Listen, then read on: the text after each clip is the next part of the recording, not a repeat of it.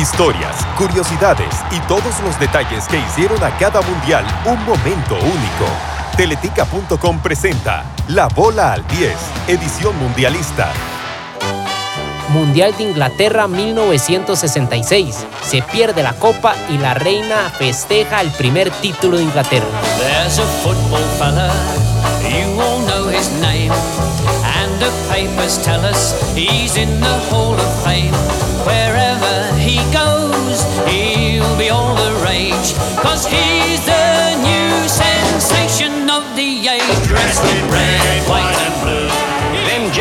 cool and collected, had the ball in the net.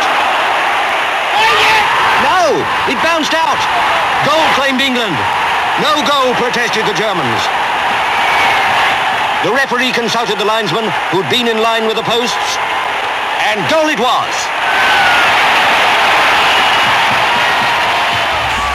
Esto que escuchamos es la mítica narración del polémico gol fantasma que le dio el título a Inglaterra en el Mundial de 1966. Al minuto 101, un remate de Hurst se estrelló en el horizontal y posteriormente rebotó en la línea, pero el árbitro consideró que había ingresado en la totalidad. Claro, en ese momento no existía la tecnología que hay hoy en día, que por medio del reloj hay un sensor de vibración que tienen los árbitros para este tipo de acciones. Hablamos de la Copa del Mundo Inglaterra 1966. Wherever he goes. La selección inglesa se coronó campeona del mundo tras derrotar 4 por 2 a Alemania Federal.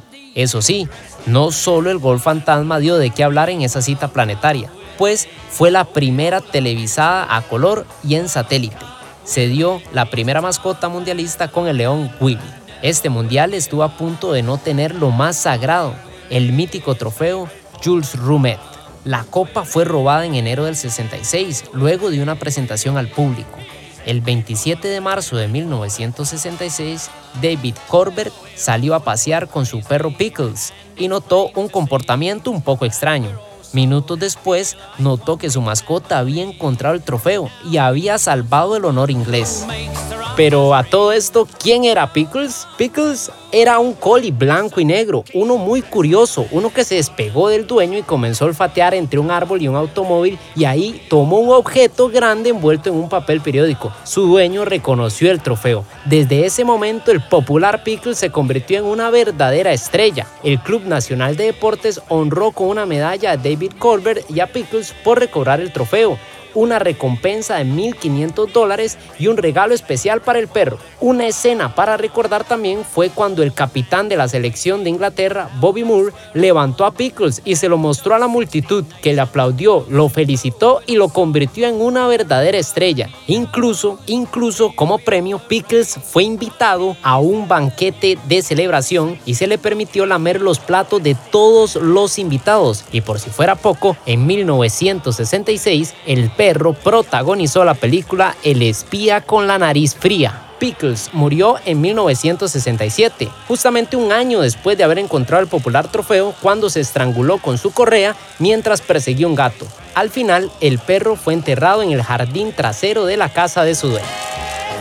Ya en el torneo, los ingleses ganaron el grupo invicto al enfrentarse a Uruguay, México y Francia. En los cuartos de final vencieron por la mínima Argentina, en semifinales derrotaron 2 por 1 a la Portugal de Eusebio y alcanzaron la ansiada gran final. Ya en este partido por el título, los alemanes se adelantaron apenas a los 12 minutos. And that was it.